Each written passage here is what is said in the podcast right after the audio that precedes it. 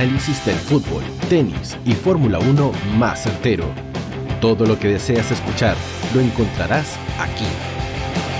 Un seguimiento fiel a los y las deportistas de Chile y el mundo en Planeta 11. Sube el volumen y sal a la cancha en la radio oficial de la Fanaticada Mundial.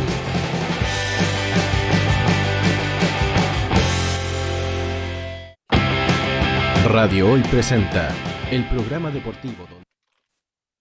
Hola, ¿qué tal? ¿Cómo están? Eh, sean todas y todos muy bienvenidos. Este es eh, Planeta 11 en su séptimo capítulo ya. 13 eh, de junio partimos bien puntual, 20 horas de Chile. ¿Y por qué digo eso? Porque, bueno, más rato lo vamos a, decir el, el, por qué. ¿Cómo está, Yana? Gusta saludarte nuevamente.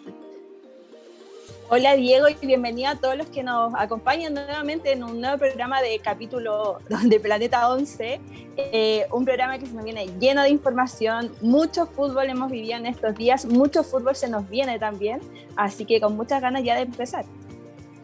Sí, y mucha información porque se están inaugurando campeonatos de selecciones, eh, hay amistosos internacionales en el fútbol femenino, pero eh, eso lo vamos a hablar en la segunda parte, porque como siempre, todo el, primer bloque es entrevista y esta vez tenemos a una súper invitada especial. ¿Y por qué lo digo? Porque es la primera jugadora eh, chilena que juega en el extranjero que está en eh, Planeta 11. Así que cuando son las 2 de la mañana en España, queremos darle la bienvenida a jugadora de la U, de Colo Colo, del Morning, jugó en Colombia, jugó en Brasil, y últimamente estuvo en el Cáceres de Reto Iberdrola en España, Gypsy Ojeda.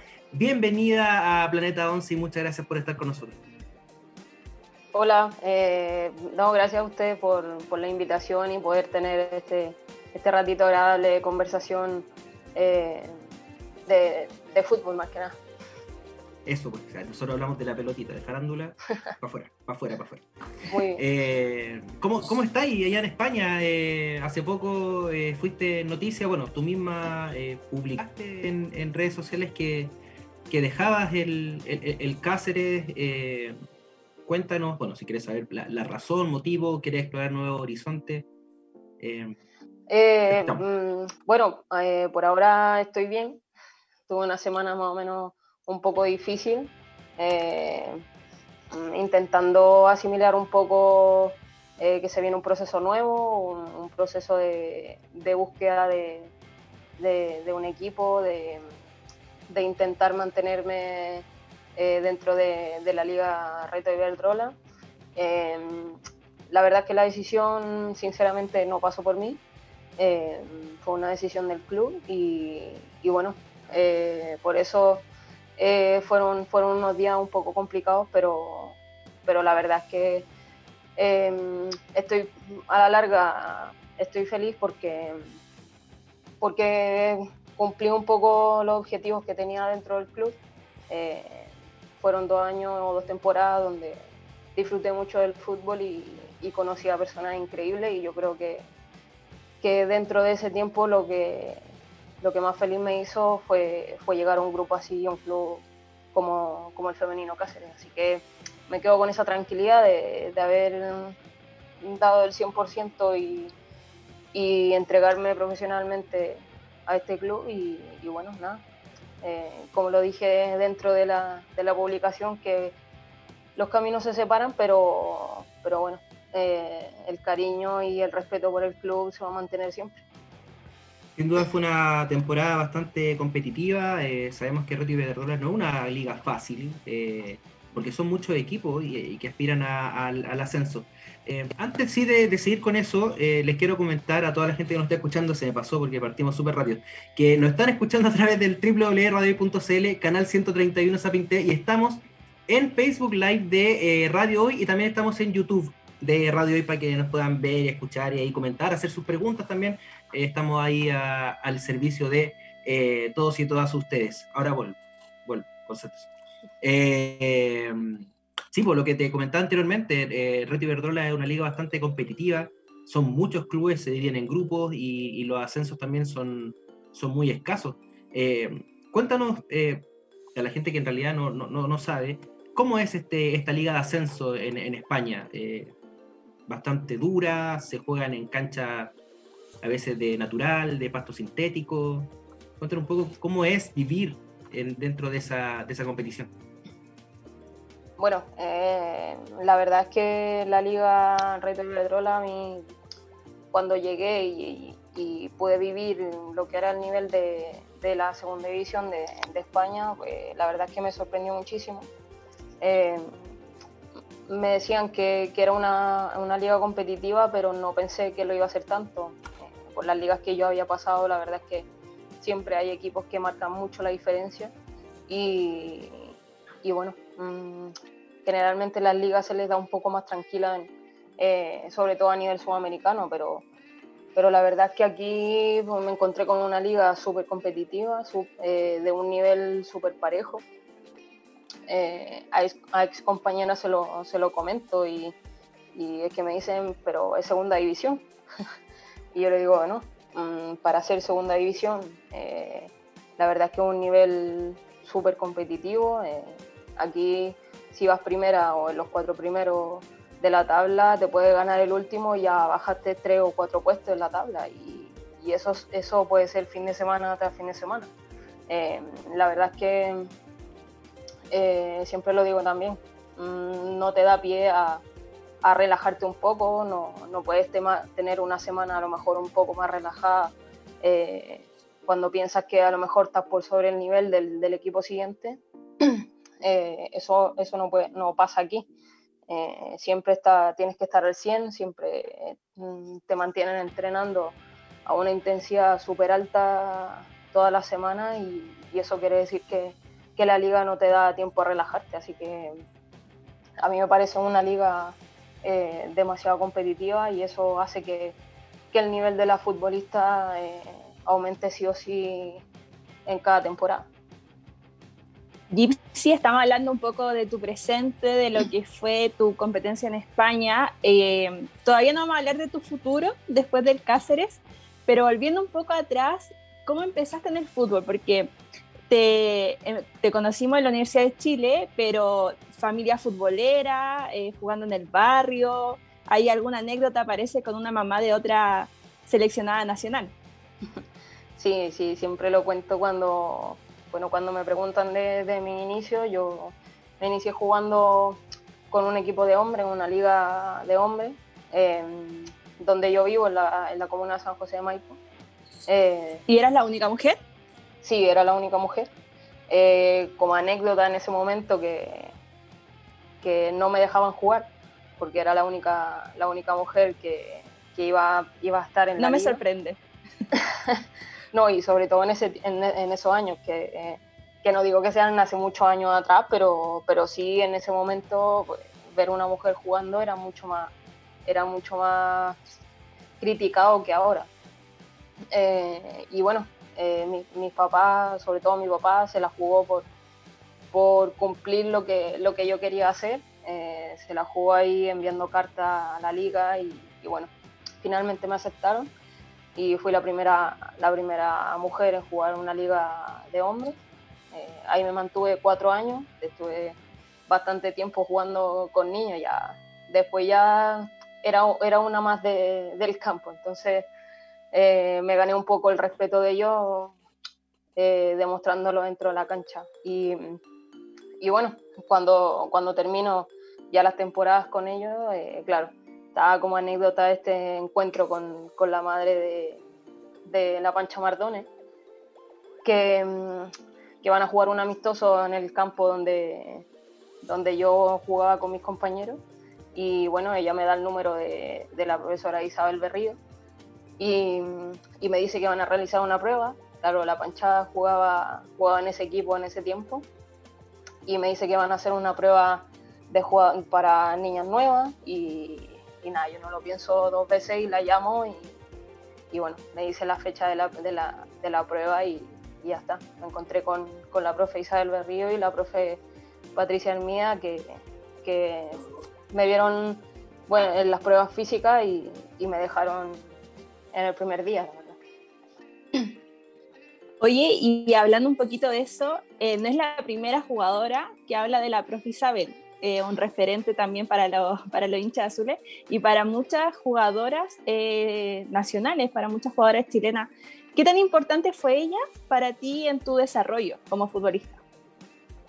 Bueno, para mí es muy importante hablar de ella porque, porque ella sin duda que fue, fue una de, de las profes que, que, confió en mí, que, que me ayudó a, a crecer de una manera increíble porque porque me enseñó todo, mm, todo lo que sé, toda la base, la base que tengo y, que ya después en los distintos clubes que he estado lo he ido puliendo, pero, pero todo lo que sé, toda la base eh, es 100% de ella y de la profe Patti. Eh, ella me ayudó eh, a crecer mucho, tanto como futbolista como, como persona, y, siempre voy a estar agradecida de ella. está claro que, muchas de las jugadoras que están ahora en la selección y, en, otros clubes estuvieron en algún proceso con ella y, y, yo creo que todas van a tener buenas palabras para ella porque se entregaba en un 100% a nosotras, siempre estaba dispuesta a, hacernos mejorar y, y, para mí es, un, una de, las, de los pilares fundamentales dentro, dentro de mi carrera deportiva. Gracias a Dios. Eh, tenemos contacto y, ella, ella tiene claro que, que, para mí es importante y que haber llegado aquí a España pues, ha sido un, un logro que, que, obviamente ella también tiene parte, parte de responsabilidad en eso. Así que nada, yo voy a estar agradecida siempre de ella y, y bueno, eh, esperar que, que, siga entregando la pasión que, tiene por el fútbol y, todo lo que sabe, porque eh, la verdad es que sabe mucho y, la pasión que tiene por el fútbol, la verdad que, que la traspasa a todas las jugadoras y jugadores que, que ha podido entrenar. y, y, sobre eso, bueno, lo dijo la Ana y bueno, tú también nos estás comentando, que dejó huella en, muchas jugadoras que hoy rinden, rinden, a gran nivel. Bueno, estuvimos con la Luli Riquelme, que es capitana de Palestino hoy en día, y también dio eh, muestras de, del cariño que tienen hacia ella. Em, pero sin embargo, eh, lo que tengo entendido, puede que me equivoqué, tú debutaste en la adulta por Colo Colo. Sí, mm, sí, porque el campeonato ya más oficial eh, se dio cuando, cuando claro, eh, yo ya estaba en Colo Colo, pero, pero hubieron muchísimos campeonatos antes. Eh, los cuales no eran oficiales por, por la NFP, y, pero existía la Copa FEM, existían otros tipos de, de equipos y, y, bueno, ahí cuando yo estaba con la, con la profe Isabel en la U, eh, sí, sí tuve, tuve muchos partidos con, con el equipo adulto teniendo muy poca edad. La verdad es que ella siempre, siempre hablamos de eso, que, que tenía yo 14 o 13 años y estaba jugando con, con las que tenían más edad. Con las de 20. Claro, Estaba, jugando, estaba jugando en el equipo adulto, y, pero generalmente o, mucha gente no sabe de esos campeonatos porque no eran oficiales. Y ya después la gente en su mayoría eh, sabe un poco de la historia del fútbol femenino desde, desde que se hicieron, desde que la NFP se hizo cargo de, se hizo cargo de, los campeonatos nacionales y, bueno, pero, pero sí hay una historia muy grande atrás de, de, todo lo que pasó con Colo Colo después, pero, pero ya eso queda en el recuerdo de cada una de nosotras y, y no. Eh, como te digo, eh, mi debut oficial fue en un equipo adulto con Colo Colo, pero sí estuve en un equipo adulto anteriormente en la U, que, que no era en campeonato oficial. Claro. Oye, Gypsy, y hablando un poco de, ya eh, mencionamos a Isabel Berrío, que tiene su nombre inscrito en la historia del fútbol femenino nacional, pero otra persona que también inscribió su nombre eh, con lo que está haciendo ahora con la selección, que también lo hizo con Colo Colo el 2012, em, fue José Letelier. ¿Qué, ¿Qué experiencia tienes con él como entrenador? ¿Fue importante eh, para ti, además una experiencia internacional y que además ganaron esa Copa Libertadores tan apreciada también por Colo Colo. Sí, a ver, yo eh, de todos los entrenadores con lo que he tenido la suerte de, que, me pudiesen dirigir, eh, siempre tengo el mejor recuerdo de cada uno.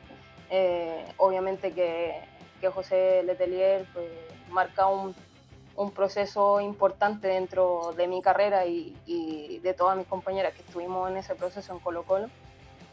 Eh, la verdad es que él apenas llega al grupo, nos traspasa esa, ambición de, querer conseguir cosas, de, que había que trabajar sí, o sí, eh, no al 100, sino que al 200% por, por conseguir grandes cosas como equipo y, bueno, eso se reflejó durante muchos años eh, en la ambición y, en los objetivos que tenía cada, cada una de las jugadoras y, y como equipo en, Colo Colo. Eh, la verdad es que con él obviamente aprendí muchísimas cosas. Eh, me entregó muchas cosas futbolísticas y, personales también. Y como te digo, siempre voy a tener un muy buen recuerdo de él y, muchas experiencias bonitas que al final quedan en el recuerdo de, cada uno de los procesos que uno vive deportivamente. yo con él, él, bueno, él tuvo mucha, mucha confianza en mí para, para ser capitana de, de Colo Colo durante muchos años. Eh, me, dio, me dio esa confianza y esa responsabilidad de, de estar en un grupo de, de, gran, de grandísimas jugadoras. Y, nada, eso siempre, siempre se va a agradecer y, nada, como te digo, eh, es parte de, de, esta carrera deportiva también y, obviamente que, aprendí muchísimo eh, de lo que él nos ha enseñado a día a día. Y esa, y ese, y ese paso por, por, por, Colo Colo, esa experiencia que tú nos cuentas respecto de, de estar con José Letelier y con un plantel que hoy también eh, es base de lo que es la esta, generación de futbolistas chilenas que eh, juegan en el extranjero eh, y, que, que, son seleccionadas nacionales y que han conseguido cosas bastante importantes. Cuéntanos tu experiencia, el hecho de ser una más de ese plantel tan ganador que llegó a, a, tocar la Copa Libertadores, a ser campeona de una Copa Internacional. O sea, yo no lo imagino, porque bueno, en realidad nunca he ganado nada internacionalmente, pero... Eh, pero, ¿cómo es para ti esa sensación de ser la única chilena, llámese club, en, en conquistar eh, ese trofeo? Que, bueno, a medida que se va profesionalizando más el, fútbol femenino en Sudamérica eh, y también la inversión, se empieza a hacer otra vez más escaso como lo fue en el, como lo es ahora, no sé, en el fútbol masculino. Y, tú tuviste ese honor de, tocar la, Copa Libertadores con Colo Colo. Bueno, mm, a ver, yo siempre voy a decir que, que uno de los procesos más lindos que, que he podido vivir dentro de, estos años eh, jugando al fútbol eh, va a ser sin duda todos esos años que nos preparamos para, para conseguir ese objetivo de la, de la Copa Libertadores. Eh, y, ese, y ese objetivo nada más que se podía conseguir en base a, mucho esfuerzo, a mucha dedicación y, mucha ambición de cada una de, las jugadoras que estábamos ahí. el profe realizó eh, y formó un, plantel bastante competitivo, donde para él eran las mejores jugadoras de, de Chile que podía tener en ese momento y, creo que para mí también eh, en esos años se, se, tuvo en Colo Colo a las mejores jugadoras de, del fútbol femenino en Chile. Y eso se tenía que reflejar en los resultados eh, y obviamente con la profesionalidad que, que, tiene cada una de esas jugadoras y, y con las ganas que tenía cada una de crecer, eh, tanto deportivamente como, como también en su, en su objetivo y, y poder quedar en la historia del fútbol femenino en Chile, eh, pues se podían conseguir grandes objetivos como, como lo es este proceso de la Copa Libertadores. Eh, la verdad es que fue, fue, fueron unas semanas y, y, varios meses de, de, mucho esfuerzo y nada, conseguir conseguir el principal objetivo que era, que era quedar en la historia de, del club de Colo Colo y, de Chile. Eh, fue uno de los, de los, momentos más increíbles y, y, también que creo que ninguna de nosotras podría llegar a describir en realidad cómo se vivió ese momento, porque, porque era mucha alegría, mucha emoción.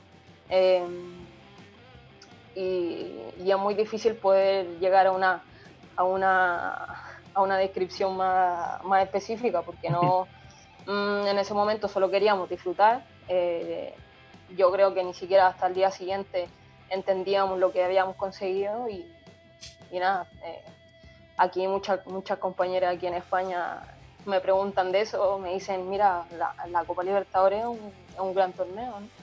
Y, sí, eso te quería preguntar, ¿qué, ¿qué opinan ellas? Como te preguntan cuál es tu experiencia, eh, siéntete envidia un poco quizá de estar disputando también un torneo que tiene tanta historia. Sí, la verdad es que mm, aquí yo le he explicado un poco que, que la Copa Libertadores era un poco como la Champions de aquí de Europa.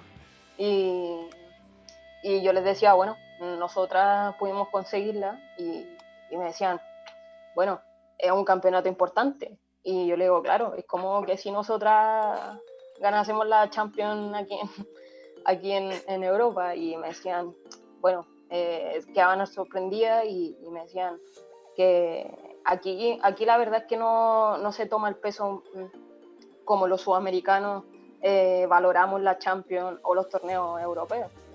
Eh, aquí en Europa, pues, si no tienes alguien que, que, te pueda contar un poco la relevancia que tienen los, los campeonatos sudamericanos, es muy difícil que lo puedan, que lo puedan entender y nada, con, con mi historia, con mi experiencia dentro de esos torneos, eh, han logrado entender que, que, la Copa Libertadores y el, y el logro que, que pudimos tener eh, con Colo Colo eh, es, es, importante y, y, y, bueno, que quedamos dentro de la historia. De hecho, hace poco subí una historia de, de los asientos vitalicios que, no, que van a poner en Colo Colo para los campeones de la 91 y, y para nosotras y me decían... De la 2012 como que, Claro. Y me decían, pero van a tener una, un asiento en el, en el, club donde la ganan. Y yo le decía, claro, o sea, nos van a, nos van a dar eso por, por haber ganado la copa. Y me decían, bueno, ustedes son súper importantes entonces dentro del club. Y yo le dije, bueno, sí. y, Imagínate. Y qué importante también que las valoren. Claro, y es, es importante porque al final en el momento quizás no se le dio la relevancia que, que se podía dar. A lo mejor si esa copa se daba en este momento donde, la, donde gracias a la selección y lo que consiguió la selección femenina, pues el fútbol femenino se ha, se ha, se ha logrado que se le dé la importancia eh, que, que, necesita, eh, yo creo que hubiese sido muy distinto. Nosotros hecho, lo conseguimos. Nosotros lo conseguimos en un, en un, tiempo donde estaba quizás recién partiendo la difusión del fútbol femenino y, y pues no, quizás no se le dio la importancia que, que, se debía en el momento, pero, pero gracias a Dios se mantiene, se mantienen todos los años recordándolo y, y ya la gente se ha ido enterando de lo que se ha conseguido hace unos años atrás. Sí, de hecho, eh, hacer una analogía. El Barcelona también ha ganado una pura Champions y mira todo lo que armaron. Y sí. acá en Colo Colo como que pasó pasó piola. Como con el paso del tiempo, la verdad es que le han dado la importancia que, que se merece. Y, y sí, por los asientos, obvio. ¿Por qué no? Obvio, sí, por eso, por eso te digo que, que a lo mejor si hubiese sido, a ver, si un equipo ahora eh, va a la Libertadores y consigue, consigue ganarla, va a ser muy distinto a cómo se a cómo se lo que a lo que generó en ese momento. En ese momento pues, pasó desapercibido, eh, solamente quizás se enteraba la gente que no seguía, que, que, venía ya hace un tiempo siguiendo al equipo, o nuestra familia y ya está. Eh, y tampoco en ese momento había una, una gran difusión en grandes medios. Entonces, eh, yo creo que ahora sería muy distinto y, y nada, eh, ya a la larga en el tiempo se han ido dando los reconocimientos que yo creo que se, que se merece todo el grupo de, de, jugadoras y de cuerpo técnico. Y bueno, este yo creo que es un, es un gran paso para, para, lo que, para lo que fue todo, todo ese plantel y lo que se consiguió.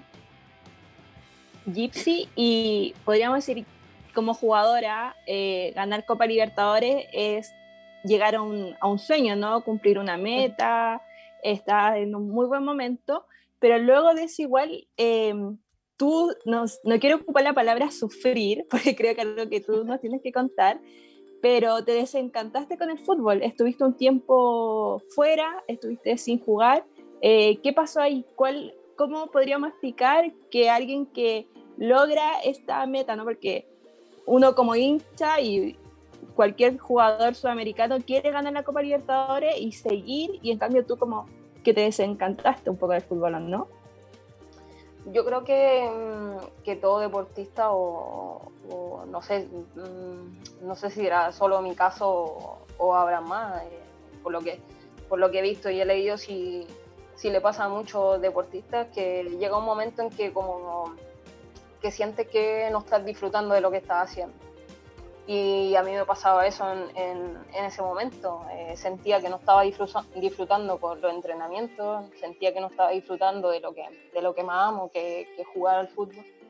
Y, sentía que tenía que dar un, un paso al costado. Eh, también ese, ese momento eh, me llevó a pensar en, en dejar el fútbol. También obviamente que las condiciones que yo tengo ahora, que puedo, que puedo estar tranquila y, dedicarme solo al fútbol, eh, no era lo mismo en ese tiempo, porque en ese tiempo tenía que estudiar, tenía que trabajar, trabajaba muchísimo, eh, tenía que compatibilizarlo con los entrenamientos y obviamente que el desgaste mental es mucho mayor al que puedo tener ahora.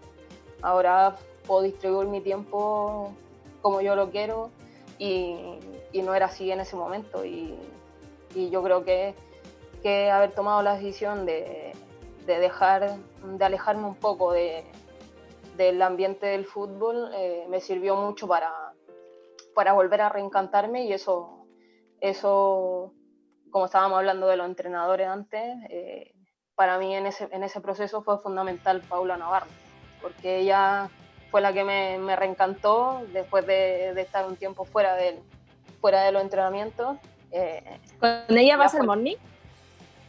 Sí, después de ese, de ese momento, eh, Paula Navarro em, quería reencantarme, quería, quería que yo volviera a jugar y, que fuera parte de su, de su proyecto y, bueno, ella me devolvió al fútbol y, si no hubiese sido que, que no llega ella a, intentar convencerme, eh, quizá no estaría aquí. Entonces, como te digo, de todos los entrenadores y todas las personas que he podido disfrutar con el fútbol, eh, a cada una de ellas le, agradezco porque, porque sin duda que cada uno tiene una semillita dentro de, dentro de todos estos años de carrera.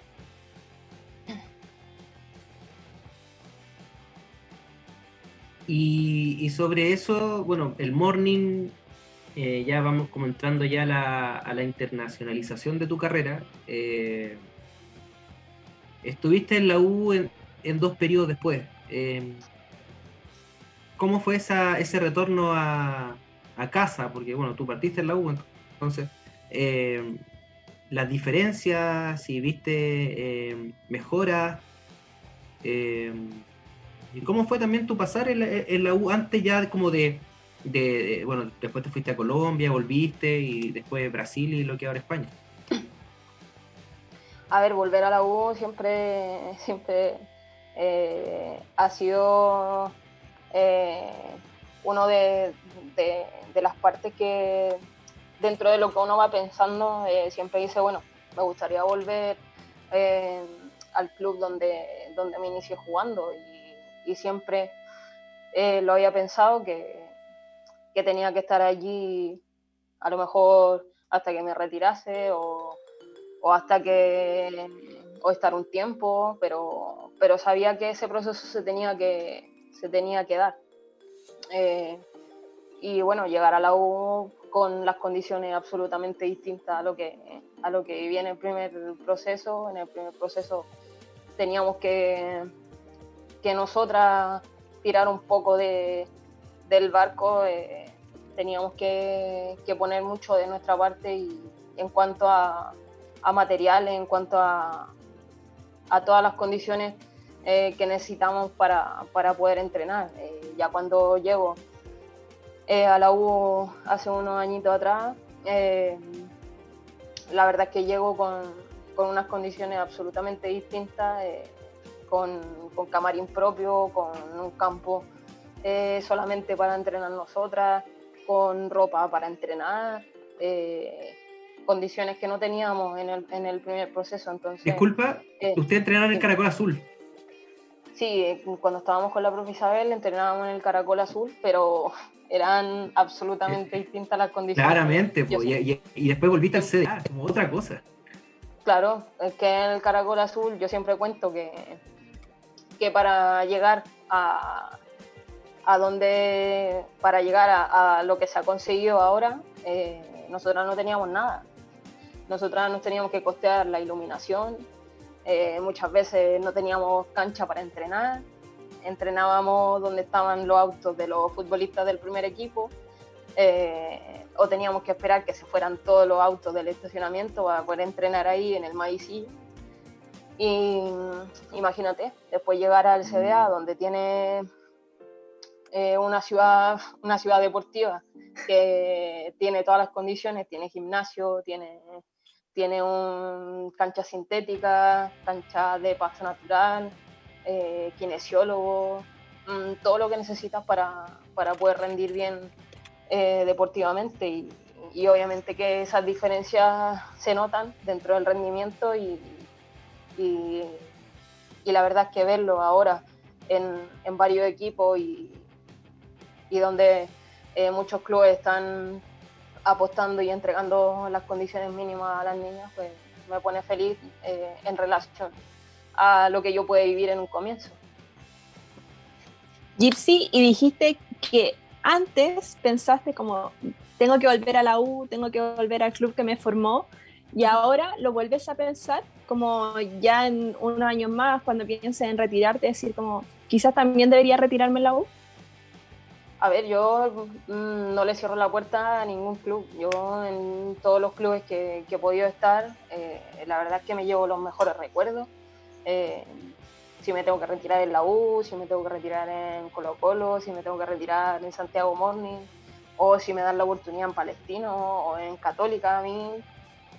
Yo que la verdad siempre voy a respetar mucho a todos los clubes, pero obviamente que, que uno siempre quiere volver donde, mm, donde consiguió muchas cosas y yo mm, en Colo Colo siempre, siempre he tenido las ganas de, volver y no sé si retirarme, pero, pero volver a vivir eh, y volver a recordar todo lo que, todo lo que se vivió en esos años. Eh, la verdad que fue un, proceso y unos años mm, muy lindos y que, y que son obviamente los mejores años dentro, dentro de, mi carrera deportiva, así que, eh, y aparte que soy hincha de Colo Colo, y, obviamente que, tira un poco más eh, poder volver a... El corazón. sí, sí, claro. Eh, Gypsy, una de las cosas que reconocemos también es que en todos los equipos en, los que ha estado, incluso en el extranjero, eh, ha sido capitana te, caracterizas por ese liderazgo. Eh, ¿Qué nos puedes mencionar sobre eso? ¿Te, llama la atención? ¿Siempre has sido una líder innata? Mm, mira, la verdad que siempre me complica un poco responder eso porque, porque no sé, nunca, mm, nunca me he puesto a pensar en eso. Yo siempre soy... Eh, Mm, no sé, como soy en la vida normal, o sea, dentro, del, dentro de la cancha como, como afuera, soy igual siempre. Eh, sí creo que, que, hay una parte de, líder que, que, eso me ha hecho eh, estar de capitana en, en, varios procesos, eh, en Colo Colo, en la U, en, en Colombia, en Brasil, en la selección también. Yo creo que, que, que quizás transmito ese liderazgo que, se necesita para poder, lo que, lo que yo digo siempre, que, al final un capitán es quien, es quien representa un poco al equipo y, el que tiene que dar eh, la cara cuando, cuando las cosas no van bien y, el que tiene que, que, ayudar a los, a compañeros que, o a las compañeras que, que a lo mejor, eh, no sé, Mm, tener un poco de apoyo dentro, dentro del campo o, afuera, siempre estar disponible para, para ayudar a la, a la gente y, y, al equipo. Eh, no sé, creo que a lo mejor eso me puede caracterizar y, y eso hace que, que, los entrenadores puedan confiar en mí en ese sentido. Y, y sobre eso, la, la, experiencia internacional, bastante como patiperra, por decirlo, porque Colombia, Brasil, España, eh, Ahora, bueno, no sabemos si va a seguir en el viejo continente, eh, o, o, sea, si va a seguir ahí mismo, pero tal vez en otro país o, en, el mismo España. Eh, pero también hay otras cosas que son bastante eh, interesantes, sobre todo el día de hoy. hablando de la selección chilena, cuéntanos tu experiencia dentro de, de, la, de la Roja y si acaso has visto, ven los partidos de la selección con la Bárbara, porque bueno, eh, ustedes eran, o eran, compañeras en el Cáceres, entonces eh, me imagino que se juntan y ven los partidos y todo eso. Bueno, la verdad es que las dos somos bastante adictas al fútbol. ¿Y con los Colinas también? Sí, también las dos. Eh, si nos podemos ver todos los partidos en, en el día, pues los vemos todos. Y obviamente que cuando se puede eh, también dependen de los horarios que, tengamos nosotras, a veces nos topan, nos topan los horarios con, algún partido, pero, pero no sé, yo el otro día el partido de Chile no lo pude ver en directo, pero, pero sí lo vi al día siguiente, entonces eh, sí, siempre estamos pendientes de, los partidos de la selección, siempre obviamente apoyando, apoyando al equipo, uno esté o no esté, siempre tiene que estar apoyando a, las jugadoras que nos representan a todas. Así que eh, siempre estamos ahí apoyándolas. Eh, yo la verdad es que mi experiencia en la selección siempre voy a decir que, ha sido una de las experiencias también más lindas dentro de mi carrera porque representar a tu país eh, haciendo lo que más te gusta y lo que más amas, que jugar al fútbol, Mm, siempre, siempre voy a agradecer a la vida que, que, me dio la oportunidad de poder representar a mi país eh, dentro, de, dentro del fútbol. Y, bueno, todas las experiencias que pude vivir dentro de la selección, viajes eh, sudamericanos, eh, partidos amistosos, eh, oficiales, siempre me voy a quedar con, con grandes recuerdos.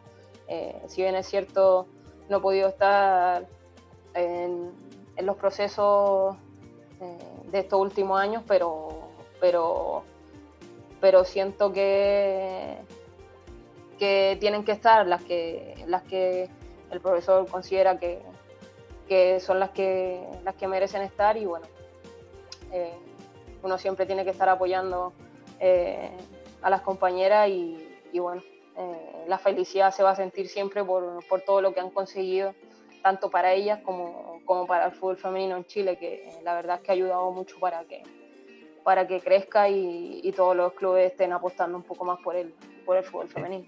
¿Y te la jugué con un resultado el martes, no? ¿Contra Alemania? bueno, Alemania, una de, las de las potencias mundiales dentro del, del fútbol femenino y eh, yo creo que, que que va a ser un, partido apretado si es que se plantea eh, de buena forma. Eh, yo creo que, el profe Lete puede, puede, manejar bien el, planteamiento del partido si, o si es que quizás quiera apostar por algo más, más ofensivo. Se pueden generar a lo mejor algunas cosas que, que nos pueden eh, dañar un poco en la parte defensiva, pero, pero mm, decir un resultado no, no me atrevería, pero solo espero que, que, se puedan hacer las cosas bien, pensando en que, en que hay que mejorar muchas cosas. Obviamente que el partido eh, pasado no, no, me dejó buenas sensaciones porque, porque me parece que nos falta, nos falta más ofensivamente. Eh, nos falta tener más peso, más peso en la parte ofensiva. No, no quiero decir que, faltan jugadoras ni nada, solamente que, yo creo que, nos falta un poco más de, de, intentar llegar eh, de forma más contundente en, en, la parte de arriba, pero, pero creo que defensivamente también eh, tenemos, tenemos una, una buena una defensa contundente, una portera que, para mí es la mejor del mundo. Y, no adherimos a eso. es la mejor del mundo. Y no sé, eh, espero que se dé un buen resultado, pero, pero si no, eh, intentar cometer los menores errores posibles, porque la verdad es que en los Juegos Olímpicos te encuentras con, con selecciones bastante potentes y, bueno, eh, la verdad es que siempre digo que uno no, no, tiene que ir a participar, sino que a intentar hacer lo mejor posible eh, y, y, dejar bien, bien puesto el nombre de Chile. Gypsy, ¿y qué opinas de los Juegos Olímpicos, de las rivales que le toca a la Roja en, en la fase de grupo? ¿Crees que es un grupo accesible? O sea, dentro de lo que se puede decir, porque llegan las 12 mejores selecciones casi. Por eso te digo que, a ver, Mm, en el fútbol nada se puede mm, predecir, pero obviamente que, que, tú sabes y tienes, y tienes que tener claro que te vas a encontrar con las mejores selecciones del mundo. Eh, obviamente que, que a lo mejor te puede salir un partido perfecto y le ganas a una selección que no tenías pensado ganarle, y, o puede ser que a lo mejor vas segura con, con un equipo a lo mejor le puede hacer más daño y, te sale todo lo contrario. Yo creo que hay que estar en el momento. Eh, todas las selecciones que, están ahí son fuertes, igualmente Chile por algo ha llegado allí y, eso hay que demostrarlo, hay que, hay que trabajarlo y como te digo, estos partidos que, están jugando ahora eh, sirven para sacar, sacar eh, buenas sensaciones, intentar cometer los menores errores posibles pensando en, las grandes selecciones que se van a encontrar en, el Juego Olímpico. Gypsy, eh, em, hablamos presente, hablamos pasado, hablamos futuro. ¿Qué se viene para Gypsy Ojeda en este 2021-2022? Mm, bueno, espero, espero mantenerme dentro de, esta liga. La verdad es que dentro de mi objetivo es mantenerme en España. Eh, mm, tengo pensado eh, mantenerme aquí en esta liga si, si, se da la posibilidad a lo mejor salir de aquí o, tener opciones en otros países eh, se puede evaluar, pero, pero mi prioridad está, está mantenerme en esta liga, que la verdad es que me ha gustado muchísimo. me ha mantenido en un, en un nivel competitivo bastante alto y, la verdad es que quiero mantenerme así. Siento que, he podido estar a la altura de, esta liga y, me quiero mantener la mayor cantidad de años posible aquí, eh, ya sea eh, en un equipo de la Liga Reto o, o en cualquier otro equipo. Oye, se nos pasó el tiempo muy rápido, fue una entrevista muy entretenida, muy, además estamos muy agradecidos, la primera jugadora chilena que está en el extranjero, que viene a Planeta 11, que todos los que nos escuchan también te pueden ver, te pueden escuchar eh, tu experiencia, tu trayectoria, lo que viene en el futuro, porque también nos sorprendiste la semana con tu publicación que dejaba el Cáceres.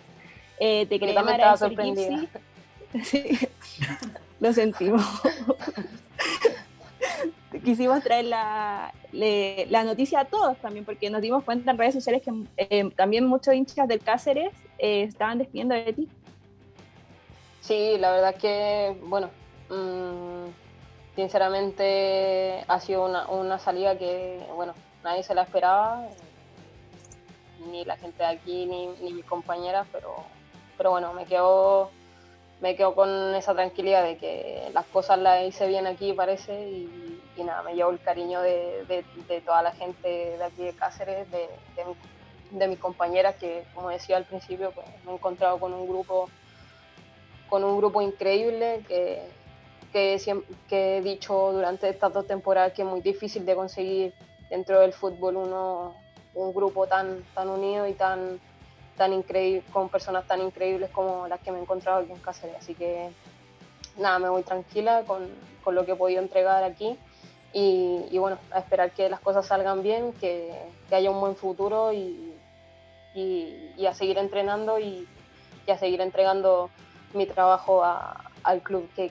que, quiera contar conmigo. y te deseamos todo el éxito en eso. Estoy completamente seguro y estamos también eh, las y los hinchas de acá de nuestro país que, que vamos a, tener Gypsy Ojeda en Europa para rato. Para rato, te lo, te lo aseguro. te lo aseguro. Esperemos que sí. Eh, te agradecemos la, aceptar nuestra invitación, estar el día de hoy con nosotros. Eh, sabemos que es súper tarde allá en España. Así que mm, a, acostarse ahí con la pelotita que de, acá se eh, y nada, nosotros vamos al corte, pero antes vamos con eh, una canción. Este es Oterno, una banda brasilera de rock, se llama Culpa. Vamos y volvemos.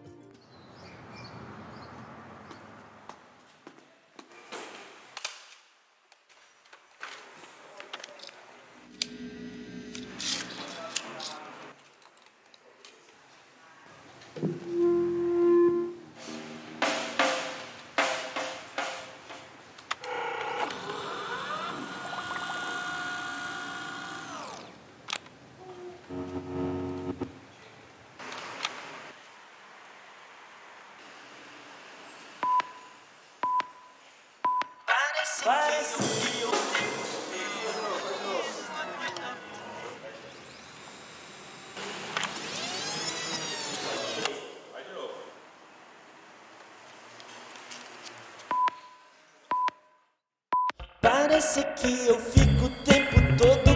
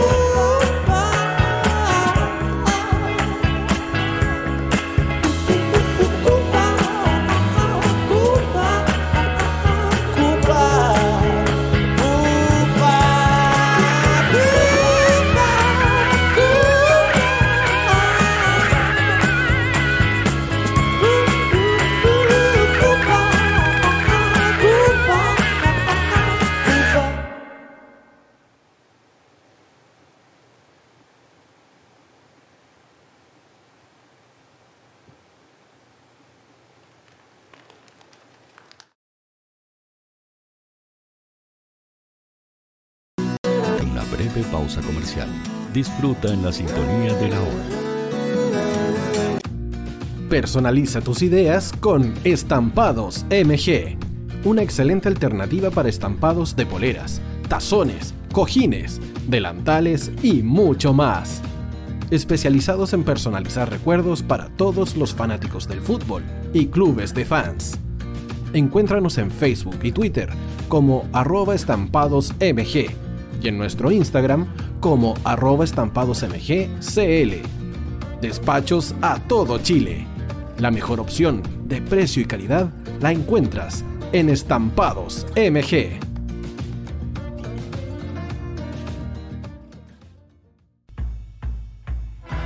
Atención hinchas del fútbol. Sigue a tus equipos favoritos todas las semanas en las canchas nacionales e internacionales, viviendo, palpitando la pasión que desborda tus sentidos. Hoy Deportes te hace la invitación a vibrar en el tablón virtual junto a Fútbol en la Hoy, todas las semanas a través de www.radiohoy.cl, la radio oficial de la fanaticada mundial.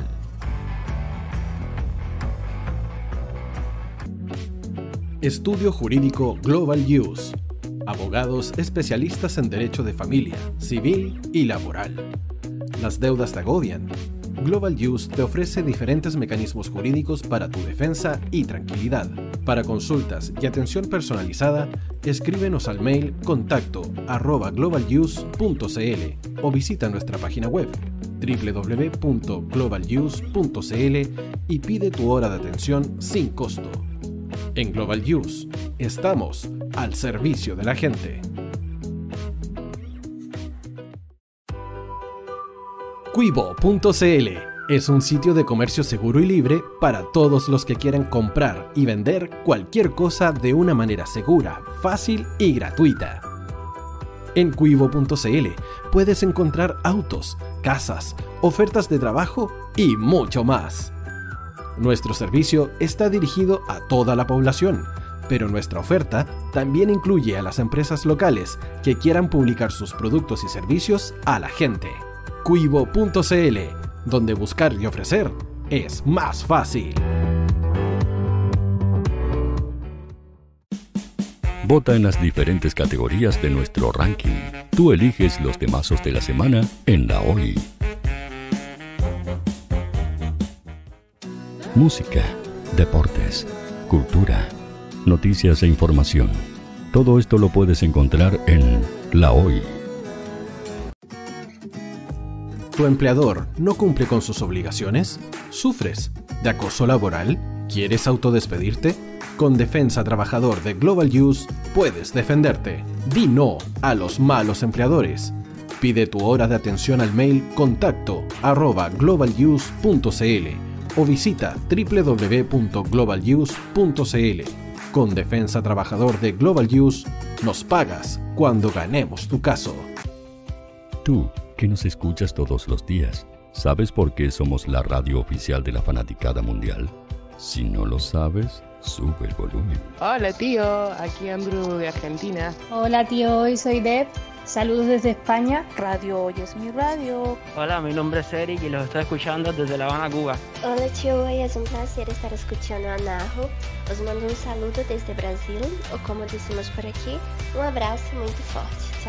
Hola tío, soy Yángela y soy de Puerto Rico. Hola tío, aquí una peruana desde Italia, en sintonía de la radio de la fanaticada mundial con Radio Hoy y el tío Hoy, por supuesto. Hola tío, hoy soy Alexa de México, tengo 8 años. Hola tío, ¿cómo estás? Te saluda Mónica Osuna desde Paraguay. Hello tío hoy. We're streaming from the United States and we thank you for doing this special stream. La radio hoy soy Laxane y los escucho desde Nicaragua. Hola tío, soy Majo de Bolivia. Hola Radio Hoy Chile, muchos saludos desde Honduras. Hola tío, te saluda Eric desde Ecuador. Hola, soy Mabel de Buenos Aires. Radio Hoy te escucha. Hola, buenas tardes. Saludos desde Venezuela. Hola Radio Hoy, les saluda Germayori Mancía desde Guatemala. Hola amigos de Radio Hoy. Tío Hoy, tío Hoy, tío Hoy. Para Chile, América y el mundo, Radio Hoy. La radio oficial de la fanaticada mundial. El área deportiva de la Hoy está todos los fines de semana reporteando, transmitiendo y llevándote la emoción del fútbol. Hoy Deportes, con el fútbol nacional e internacional, campeonato chileno, primera B y fútbol femenino. Sintonízanos sábados y domingos por www.hoydeportes.cl y todas nuestras redes sociales. Porque somos la, pasión que, desborda sus sentidos.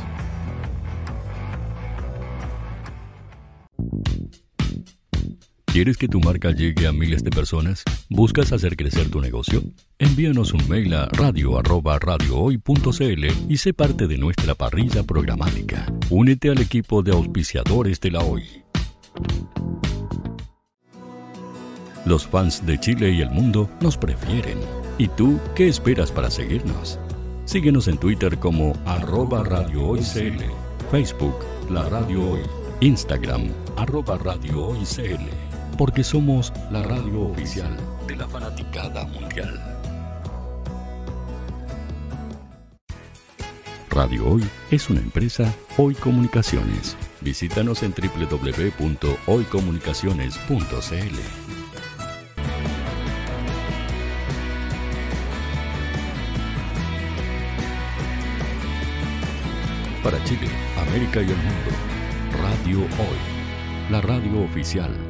de la fanaticada mundial.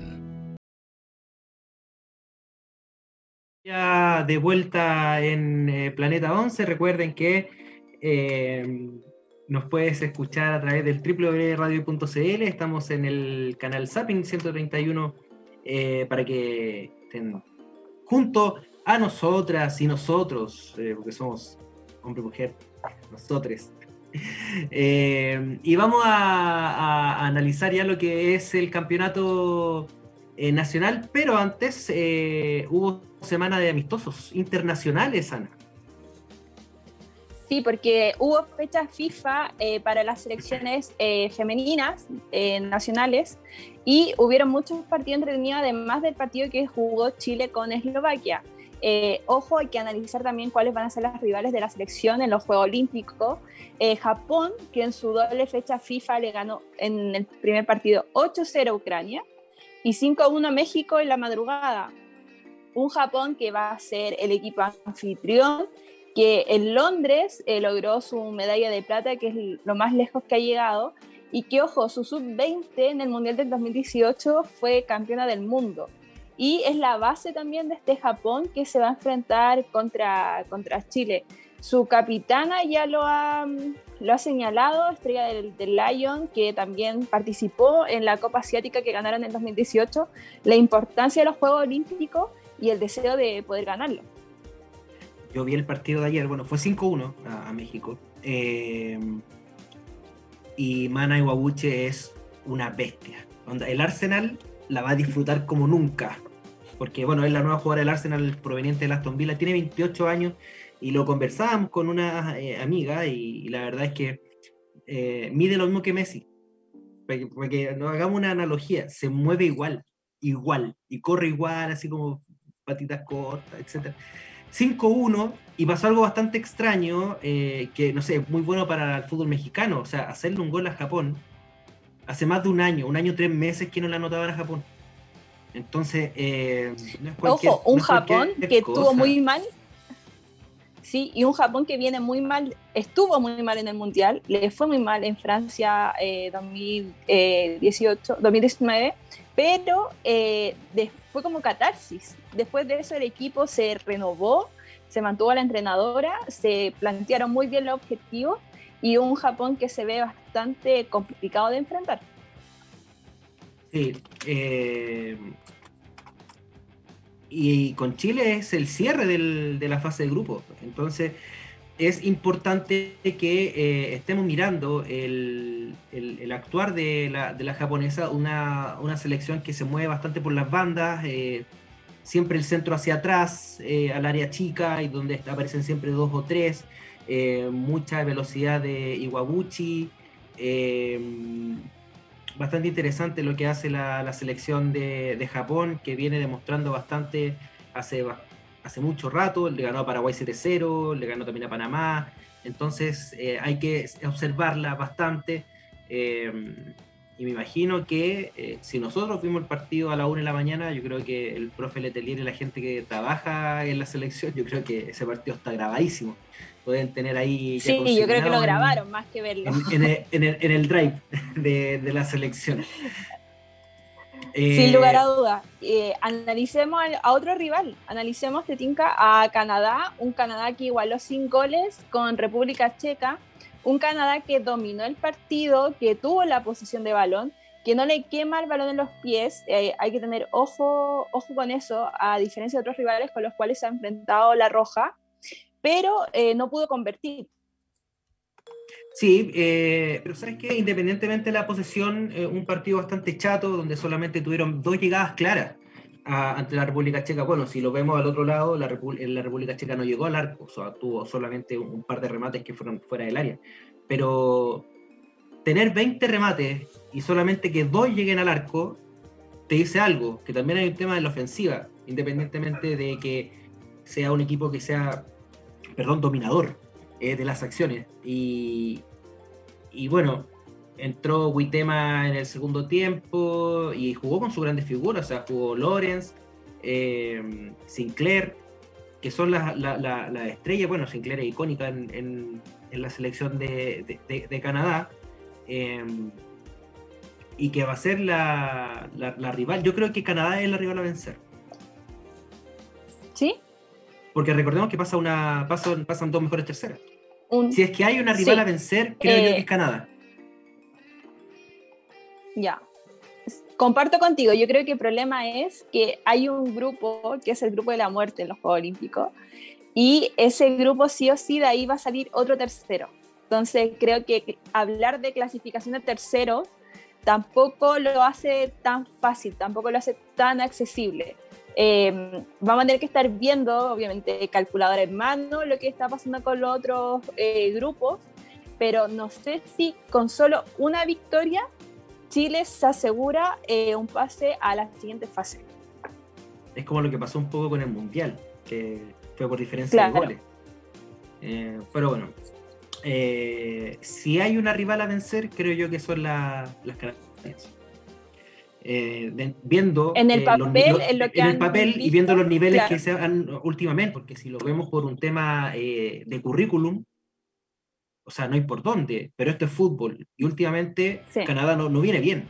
Eh, a lo contrario, Sensu lo viene haciendo Japón. Y bueno, el, team eh, Gran Bretaña es una incógnita porque no están jugando. De hecho, eh, esta semana juega Gales con Escocia, que son parte del team GB.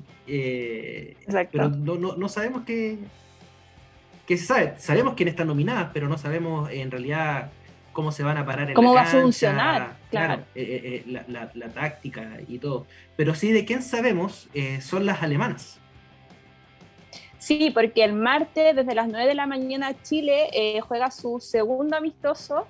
Juega contra Alemania, una Alemania que se enfrentó a Francia el jueves pasado, que perdió con un golazo, un golazo de Ken Sadali, eh, un golazo que si ustedes nos siguen en Instagram, planeta 11-bajo, van a poder encontrar en nuestro, en nuestro feed, no se, no se lo pierdan, eh, un gol que hay que mirar varias veces al día, que uno, cuando, yo creo que cuando todo uno sueña con ser futbolista, sueña con hacer ese tipo de goles.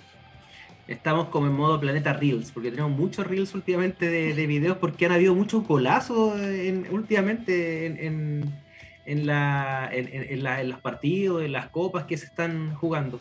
Claro, un 1-0 que eh, a mí me parece que es un resultado un tanto eh, mentiroso, pudo haber sido empate, pudo sido empate perfectamente, eh, un gol a los 30 minutos del primer tiempo y no se movió más el, el marcador, intentó hacer cambio, hizo cambio en el segundo tiempo, realmente no pasó mucho con, con, Alemania, una, selección bastante potente, las mejores del mundo, eh, contra otra selección eh, que es eh, una de las mejores del mundo. Un partidazo, un partido de potencia mundiales que decantó en favor de, la, de, las locales, porque el, partido se jugó en Estrasburgo. Sí. Y si seguimos avanzando, eh, creo que también es importante hablar un poco de lo que fue el partido de Chile en su amistoso contra Eslovaquia. Eh, creo que no se puede analizar como un partido tan, tan serio. Había que probar variables, se vieron nuevas jugadoras, nuevos debuts. Eh, fue el caso incluso de Fernanda Ramírez, la jugadora de la Universidad de Chile que jugó por la banda derecha, no me gustó el ahí, francamente. Yo encuentro que lo viene haciendo muy bien en la Universidad de Chile con esa línea de tres que plantea el profesor Belis. Eh, muy bien como eh, la dupla centrales con Cala Guerrero y creo que se vio muy disminuido su, su potencial jugando por, eh, por, la derecha. Sí me gustaría destacar el ingreso de Jenny Acuña, creo que fue muy importante para darle un aire a la ofensiva de Chile y creo que también entró muy bien Fernanda Pinilla. variante a considerar, Además que en el mediocampo también estuvo Justin, eh, Justin, eh, uh, se me fue Justin Jiménez. Jiménez, sí. Y sí, se, yo encuentro que también lo hizo muy bien, eh, que en el mediocampo Chile tiene bastantes opciones, eh, a pesar de que no vimos a Naya López, que a mí también me gustaría verla, porque siento que le falta una compañía a Karen Araya. Karen Araya se retrae mucho, está muy enfocada en la recuperación de balón y perdemos lo que puede hacer en ofensiva, cómo se puede asociar con Paloma López, cómo se puede asociar con Yanara Edo. No sé cuál es tu opinión sobre eso. Creo que falta ese, esa unión de, la salida con, con, Paloma para poder alimentar a las delanteras. Siempre vemos los últimos partidos de la selección a una Cote Ruti bastante sola, eh, que va a luchar con la defensa, que en cierta forma actúa más como de pivot que, que de, de, de, centro atacante. Eh, pero creo que em, en lo que a la ofensiva corresponde, creo que están las que tienen que estar. Porque están las goleadoras de la, del, campeonato chileno. Está la Cote, está Paloma, está Jenny y Jenny Acuña. De verdad que dejó una muy, muy, muy buena impresión. De hecho, está para pelear el puesto titular a, a, a, la Cote. Eh, y bueno, lo de Daniela ¿No te gustaría ver ya... arriba? Es que yo no sé si el planteamiento para jugar contra estos equipos van a ser así. Yo veo un Chile más de contragolpe. Yo veo un Chile más de ataque. De contra, perdón. ¿Y tú crees que arriba deberían haber dos jugadoras rápidas, Dani Zamora y Jenny Acuña, en vez de Dani con Cote? Me parece que sí. A mí por lo menos no me gusta mucho lo de Yanara Edo. Eh, creo que eso puede ser un tema de análisis. Porque si estás jugando por la banda es para salir rápido y no para realentizar todo. Realentizar todo. Entonces, va por eso, pero, pero yo creo que es un tema de gustos también. Eh, sino que obviamente si Aleterier cree que hay que tener la pelota en el medio campo, moverla, distribuirla de menor forma, claramente llenará Edo le indica. Claro. Y ahí vamos a tener que ver también si se para eh, de la misma manera contra los tres equipos que le toca enfrentar. Claro, son tres equipos distintos. Y ojo que son partidos eh, sucesivos. Se juegan en muy, en muy breve tiempo, entonces también tiene que jugar mucho con eh, el rendimiento físico que tengan las jugadoras. Porque eh, y ojo que también son un 18 jugadoras nomás. Son 18 las que van. Pero tampoco es un técnico que se caracterice por hacer cambios. Claro, entonces hay que, hay que ver Siempre llegan los cambios al 89, al 80, y uno dice como, que cómo lo va a hacer ahora que las jugadoras no van a tener tiempo de recuperación.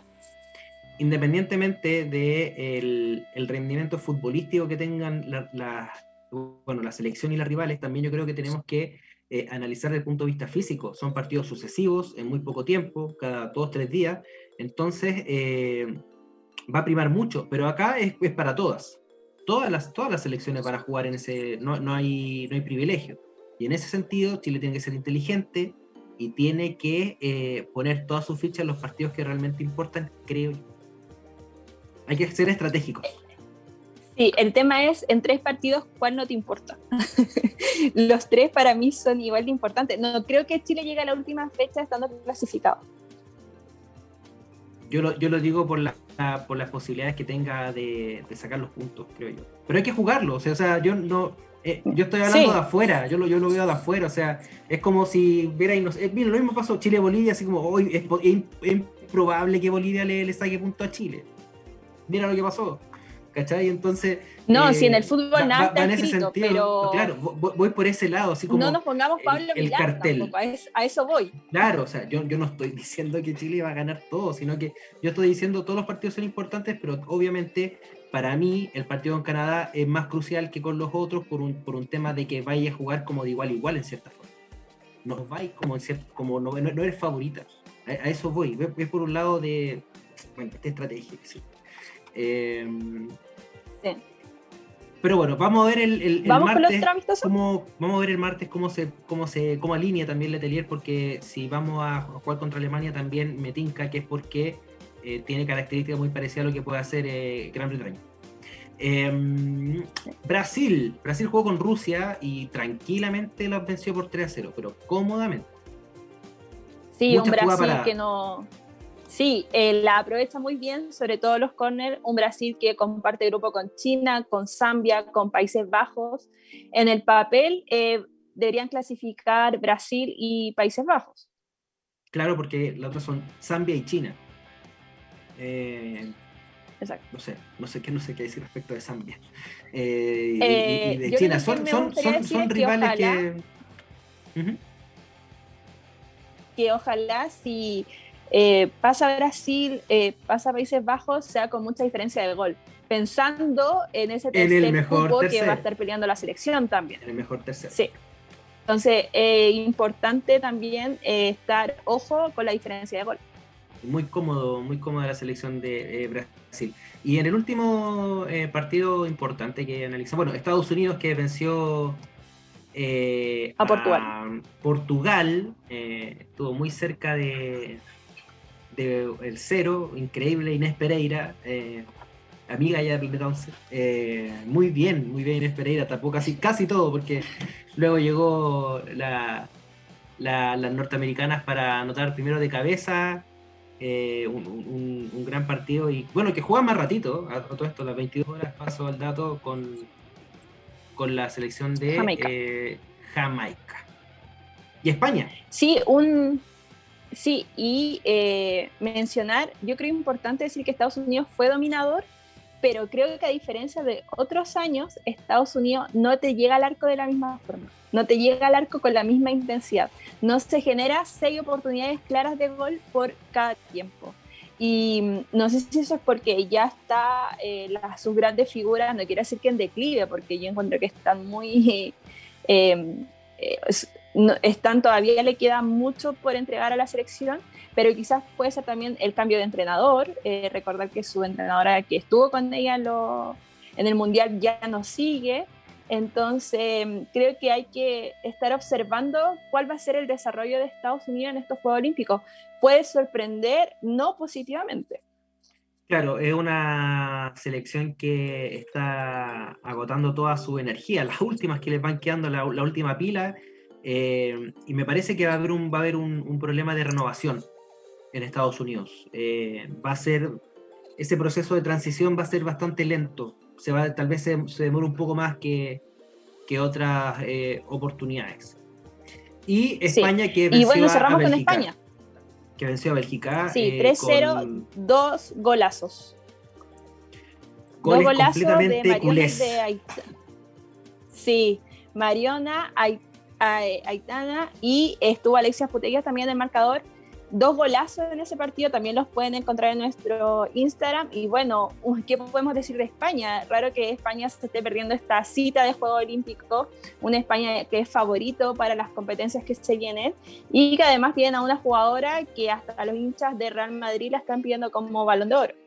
Claro, como es eh, Alexia Putellas, que eh, sin duda ha marcado tendencia mundial con sus actuaciones en Champions y también en Primera Iberdrola. Se criticaba mucho respecto de la nominación de la jugadora de Barcelona a la, selección por la cantidad de partidos que tiene pendiente el Barcelona, que son muchos y lo van a jugar casi cada dos días prácticamente, así que vamos a tener Barcelona eh, en nuestro Twitter y en Instagram casi todos los días. Así es. Eh, así que nada, esos son los partidos. Eh, bueno, en la semana los partidos que se ven jugando porque viene otra, otra tanda de amistosos internacionales. Los vamos a estar informando en Twitter y en el Instagram de eh, Planeta 11. ayer nos aventuramos con una amiga viendo el partido de Japón. Japón-España puede ser una muy buena llave de final de mundial. Mira, mira la, que nos estamos ahí eh, aventurando. Japón-España. A ver si en dos años más, a ver si en, dos años, más, si en dos años más no aparece otro. No da la razón, claro. Em, oye, eh, algo, algo importante que, que, señalar, porque la ASIFUCH, que es la, la, Asociación de Investigadores del Fútbol Chileno, lanzó el, esta semana el anuario 2020 que puedes descargar gratuitamente a través de su página www.asifuch.cl y tiene eh, entre todas las categorías la división del fútbol eh, chileno. ¿Qué es lo importante de esto? Viene toda la información de lo que pasó el 2020 en el campeonato. Recordemos que hubo una suspensión, luego se jugó un campeonato de transición que ganó Santiago Morning y em, el, equipo que, trabaja en fútbol femenino de la CIFUCH em, escogió el 11, el 11 ideal del, del, campeonato. Y que em, tiene polémica. Bastante están pidiendo jugadoras, dicen que se quedan jugadoras. Eh, encuentro que está muy bueno el 11 y que en el fútbol nunca nada va a ser 100% agrado de, de todos los hinchas. Por eso es lindo esto de, del, fútbol de, comentarlo. Y, sabes que es, tan detallado porque viene el plantel. Mira, estoy, revisando. Eh, viene la goleadora, viene la equipación, o sea, las camisetas que jugaron. Eh, por ejemplo, veo Antofagasta y sale Melanie Letelier como goleadora. Eh, es impresionante, creo que yo no había visto algo tan completo en lo que respecta a fútbol femenino y la asociación está trabajando día a día para eh, recopilar información y documentación histórico respecto del, del fútbol femenino. Ryan Torrero en el arco, línea de cuatro. Valentina Díaz, Carla Guerrero, Sugelen Galás y Daniela Ceballos. Eh, tres al medio, Karen Araya, Francisca Mardone y Yesenia López. Y arriba, Daniela Zamora, Yenia Acuña y Verónica Riquelme, entrenador Carlos Vélez. Y en la banca, Naís Arriagada, Francisca Seura, Nicole Gutiérrez, Leslie Olivares, Mario Hernández, Melanie Letelier y Rebeca Fernández. Ese es el equipo ideal del año 2020, según la ASIFUCH, a quien le mandamos un cordial saludo. Diego, mira, un comentario que tenemos en Instagram? Muy rápido, un, comentario sobre esa formación. Y Coteu Rutia juega al golf. Ahí la dejamos. Pero ojo que esto es del 2020. Es del 20, no, no, porque tal vez se queda mucho con lo que está pasando ahora. No es actual. No es actual, es del 2020, así que ojo, porque yo también podría decir sobre la Cotorrutia, pero eh, es del año pasado, que jugaba en Palestino, de hecho, eh, con, con, Marjorie Hernández. Lo jugó por Palestino. y Nicole Gutiérrez también está en Palestino, ambas son ahora jugadoras de eh, Colo Colo. Vámonos al campeonato nacional antes de ir a un antes de ir al corte musical porque se jugó un vuelo pendiente este fin de semana. Eran tres, finalmente se jugó uno, increíble. Se programan partidos y después se suspenden. Eh, de la segunda fecha eh, jugó la Universidad de Concepción, venció por cuatro goles a uno, muy categórico en lo que hicieron las jugadoras del Campanil, goles de Caniguán por dos, Viviana Torres y un golazo de Aranza Araneda de la derecha al ángulo, nada pudo hacer la portera de Iquique. Francesca Acuña de penal anotó para las Dragonas Celestes. Eh, recordemos que pasan cuatro por grupo. Estamos terminando ya la primera rueda. Quedan solamente dos partidos para que finalice la primera rueda. Y eh, el grupo A, Santiago Morning tiene 15, Colo Colo 12 y Fernández Vial que eh, para mí ha sido la revelación de este campeonato, 12 unidades también, y la Universidad de Concepción con 10. Y luego vienen con 4 puntos, La Serena, Iquique y 100 unidades Santiago Wanderers y Deportes Puerto Montt. Me parece que son las, las cuatro, me imagino que las cuatro van a estar en la siguiente, en la siguiente ronda. Sí, un, eh, una Universidad de Concepción que se despega de sus rivales, que empieza a asegurar ese cuarto cupo. Y un Fernández Vial que tú lo decías, era la revelación. A esta altura del torneo ya no nos sorprenden sus resultados. Incluso nosotros lo mencionamos cuando perdieron contra Colo Colo, que a pesar de verse el marcador muy abultado, la forma de juego y lo que propusieron nos permitían... Eh, predecir que iban a ser uno de los equipos revelaciones de este campeonato femenino Caja Los Andes. Y ahí están en un tercer lugar con 12 puntos, la misma cantidad de puntos que Colo Colo, eh, solo la separa la diferencia de gol. Sí, es, en el grupo B la Universidad de Chile es sólida, 15 puntos, 40 goles a favor, ninguno en contra, Palestino 12, La Católica 9 puntos, Audax Italiano 8, y para mí creo que la, una de las grandes decepciones del campeonato ha sido Everton, que tiene 7 unidades, Cobresal 3, Temuco 1 y Deportes Antofagasta sin goles.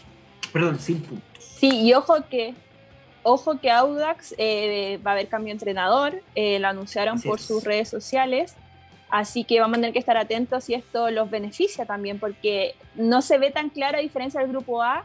Son cinco equipos los que están luchando por esos cuatro cupos eh, así que a ver cómo se retoma esto y qué sorpresa nos puede traer el grupo B. Importante también en la contratación de Claudia Soto en la Universidad de Chile. Sí, importante, a pesar de que Claudia viene con una inactividad, había estado alejada del fútbol, pero vuelvan a U. Yo no sé, ¿la U la contrata para campeonato nacional o la U ya está pensando en Copa Libertadores? ¿Qué crees tú? A mí me parece que es para campeonato. ¿no? Porque el, el, libro de pase se cerró antes de, perdón, se cerró después de la, del anuncio. O se contrató antes, me, va a jugar torneo. Siento que Jan Groff lo estaba haciendo muy bien en el medio campo azul y em, me da miedo que pierda ese minutaje que traía, eh, sobre todo considerando que Carlos Vélez no está acostumbrado a hacer tanto cambio, a darle muchos minutos a sus jugadoras Em, espero que no pierda tampoco ese, eh, esa, esos minutos, Giancarlo. Sí, eh, así que bueno, con eso cerramos el tema de, del fútbol eh, femenino. No hay programación todavía para lo que será el, la fecha 6, que se retoma post parón internacional, así que eh, vamos a estar informando obviamente a través de todas nuestras plataformas y también la transmisión de partidos que estamos haciendo a través de Radio Hoy. Eh, pasemos a Eurocopa, los pocos minutos que nos quedan. Sí, porque empezó un nuevo campeonato europeo eh, que ha tenido muy buenos partidos. Para mí el mejor fue el de hoy día, que enfrentó a, a Ucrania con, con, Países Bajos, un Países Bajos que dominaba el partido que él iba ganando 2-0, lo empata Ucrania y eh, vuelve a ponerse en ventaja. Y además, para mí, un partido en el que estuvo hasta el momento el mejor gol de la competencia. Sí, eh, una Eurocopa que, que ha tenido de dulce a gras, la verdad. Eh, lo bonito es el, el retorno del público, para mí eso es eh, maravilloso. Aunque sea un 30%, hoy día jugó Países Bajos y claro, se jugó Países Bajos en Ámsterdam y no sé, era un efecto visual claramente, pero las banderas, los asientos naranjos y la gente también con la camiseta eh, orange eh, daba algo bastante emotivo, cosa que se extraña acá en Sudamérica, demasiado. Sí, y que lamentablemente tampoco están las condiciones en, el país, acá en Chile, para retornar a la cancha. Eh, se, extraña, ¿no? Ese sentimiento, esa sensación de ir llegando al estadio, de poder compartir con todos los hinchas que también van a alentar a su equipo. Eh, pero bueno, nos da esa esperanza a Europa de que en algún momento acá se pueda eh, repetir. Pero importante también mencionar y señalar lo que pasó ayer en el partido entre Dinamarca y Finlandia, específicamente con el desvanecimiento que tuvo. Yo creo que el alma del fútbol estuvo en Viro. En verdad, lo que pasó con Christian Eriksen durante el primer tiempo fue terrible. Eh, lo dijo, si no me equivoco, Liam Gallagher o, no, eh, o, su hermano, no lo recuerdo. El poder de la oración. Liam. El poder de la oración. Eh, creo que hubo un momento en que en verdad se paró todo y todas las buenas vibras, los pensamientos, las oraciones estuvieron en que Christian Eriksen saliera vivo de la cancha. Y creo que es muy importante destacar lo que hizo el cuerpo médico de Dinamarca, que hoy día en conferencia de prensa señalaron que él estuvo muerto en la cancha, que lo pudieron eh, reanimar y que lo pudieron sacar consciente del estadio. y también importante, cuán importante es que hayan doctores en el staff. Y uno, ¿por qué creo que hay que destacarlo? Porque estarán todos los equipos preparados. A él le salvaron la vida y le puede pasar a cualquier otro jugador. Y ojo, le puede pasar a cualquier jugadora de fútbol.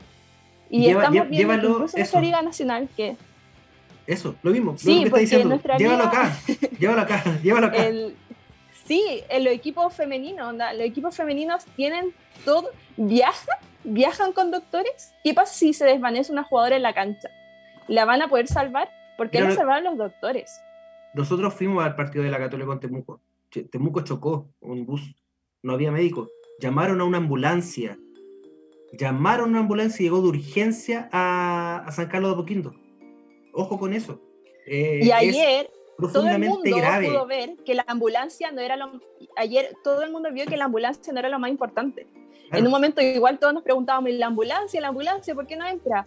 Pero lo más importante eran lo que estaban haciendo ahí esos dos doctores, eh, que además para mí la UEFA eh, encuentro increíble el morbo que tenía de estar mostrando al jugador en el suelo mientras estaba siendo reanimado a sus compañeros en un estado de shock increíble, al público llorando y aún así lo siguen enfocando, enfocaron a su señora que estaba con ataque, eh, pero entra un, cualquier hincha a la cancha y se corta la transmisión. Eh, una falta de humanidad por parte de quien dirigía ese, la dirección del partido que lo encuentro terrible. Y bueno, ojalá Eriksen siga eh, con esa evolución positiva que han podido transmitir los doctores de Dinamarca. ¿Tu favorito para ganar este, esta, Eurocopa? Em, estoy entre Bélgica y Portugal. No, una. Uno. Uno. ¿Uno? Portugal. ¿Y tú? Voy a jugar con Bélgica. te lo dije ayer. no, porque te lo estoy tirando. no, no, no, no, no, no, ¿Y, crees que va a haber una decepción? Ay, no sé, creo que muy temprano, todavía no hemos, todavía no hemos visto todos los grupos. España. Oh, no te aventuras. Puede ser, España. Yo creo que por ahí va. España, España. Eh, porque Luis Enrique puede llamar a la gente de Perú o de Chile, así que no, él no tiene problema en llamar a gente de Chile. Claro. Eh, así que. No, porque no le interesa la liga. Claro. Interesante entonces lo que está pasando en la Eurocopa. Eh, y ojo, eh, la crítica va a ser la siguiente. O sea, en este país se está esperando que alguien le pase y Dios lo quiera. Ni todos los. Por quien, crea, por quien y creas a lo que pasa a lo que le ocurrió a Eriksen para que tomara acciones. Porque este país, lamentablemente, es un país de acción. Acciona cuando pasa algo. Sí. Así que, bueno, esperemos que nunca pase y se puedan tomar las medidas a tiempo. Copa América, hoy comenzó, mañana juega Chile con Argentina, 17 horas. Brasil 3-0 y está jugando Colombia 1-0 a Ecuador. Eh, la misma pregunta, pues, ¿quién lo gana? Brasil. Brasil, decepción. Estoy entre Perú y Colombia. Yo me la voy a jugar por, Perú. Yo creo que va a ser, la decepción. Chile, Pasa, y llega a cuartos. Ahí se queda. Ya, yo digo que Chile, yo digo que Chile pasa, llega a semis y es la última Copa de la Generación Dorada. ¿Cuarto lugar o tercer lugar? Me gustaría que fuera un tercero. Es el partido que a nadie le gusta jugar. Eh, Exacto. Así que nada, hasta el momento se está jugando 63 minutos, Colombia 1-0 a Ecuador y eh, Fórmula 1. Ya estamos como pildorita. Fórmula 1.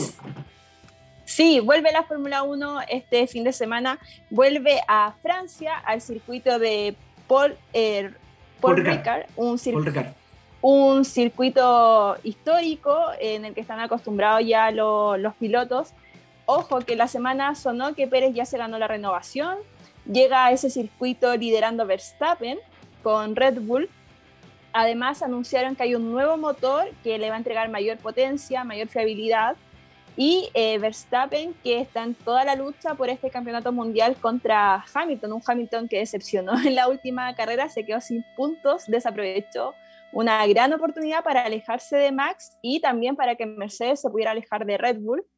Eh, un Max que tiene 105 puntos, que lidera el campeonato de pilotos. Hamilton, que lo sigue con 101 puntos. Ojo, Sergio Pérez con 69, Norris con 66 y cierra estos primeros lugares Leclerc con 52.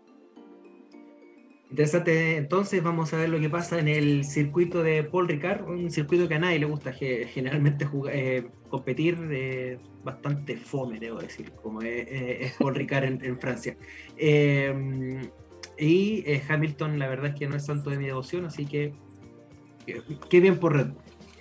Y lo que, lo que, pasó en Roland Garros hoy, espectacular, lo de Novak Djokovic se tituló campeón en la arcilla parisina, iba cayendo por dos sets y lo dio vuelta, 6-3, 2-6-4 los últimos tres, en más de cuatro horas de juego ante el griego Tsitsipas. Eh, Djokovic, uno de los mejores del Big Three, va quedando todavía, de, hablo de Nadal, Federer y eh, Novak eh, Djokovic. Y en el tenis el día de mañana, Alexa Guarachi va a debutar en la hierba en Berlín. Alemania con eh, va a enfrentar a la dupla de Middendorf y Akuye Noah, 9.30 de la mañana hora chilena. Y Alejandro Davilo va a jugar el ATP de Londres en, primera ronda, va a enfrentar ante una de las revelaciones del año como es Karastev Aslan. Eh, Karastev, el ruso, eh, pasó por eh, Lucky Loser. Jugó la quali, perdió con Troiki hoy y eh, pasó como el perdedor sortudo. así que mañana va a jugar Davilo primera ronda en ya en la hierba porque se viene Wimbledon a fin de mes. Estamos como bala porque se nos acabó el tiempo. Ana, qué gusto, qué programón. Eh, gracias a las más de 8.000 personas que nos escucharon el día de hoy. De verdad estamos muy contentos. Eh, y nada, pues nos vemos el otro domingo. Sí, nos vemos el otro domingo. Recuerden seguirnos en nuestras redes sociales porque además estamos con muchos partidos minuto a minuto de Eurocopa, de Copa América, lo que está pasando en los amistosos internacionales de la fecha FIFA femenina también. Así que un gusto, ojalá le haya gustado este capítulo y nos volvemos a encontrar el próximo domingo. Así es, mañana en YouTube y en Spotify Planeta 11 en modo podcast eh, le dejamos a Miley Cyrus y un gran cover a, Blondie eh, eh, nos despedimos, que esté muy bien, nos vemos. Chao. El debate llega a su fin, pero no por mucho. La próxima semana tendrás un nuevo encuentro con las entrevistas, los comentarios y lo mejor del deporte nacional e internacional en Planeta 11 de Radio Hoy, la radio oficial de la fanaticada mundial.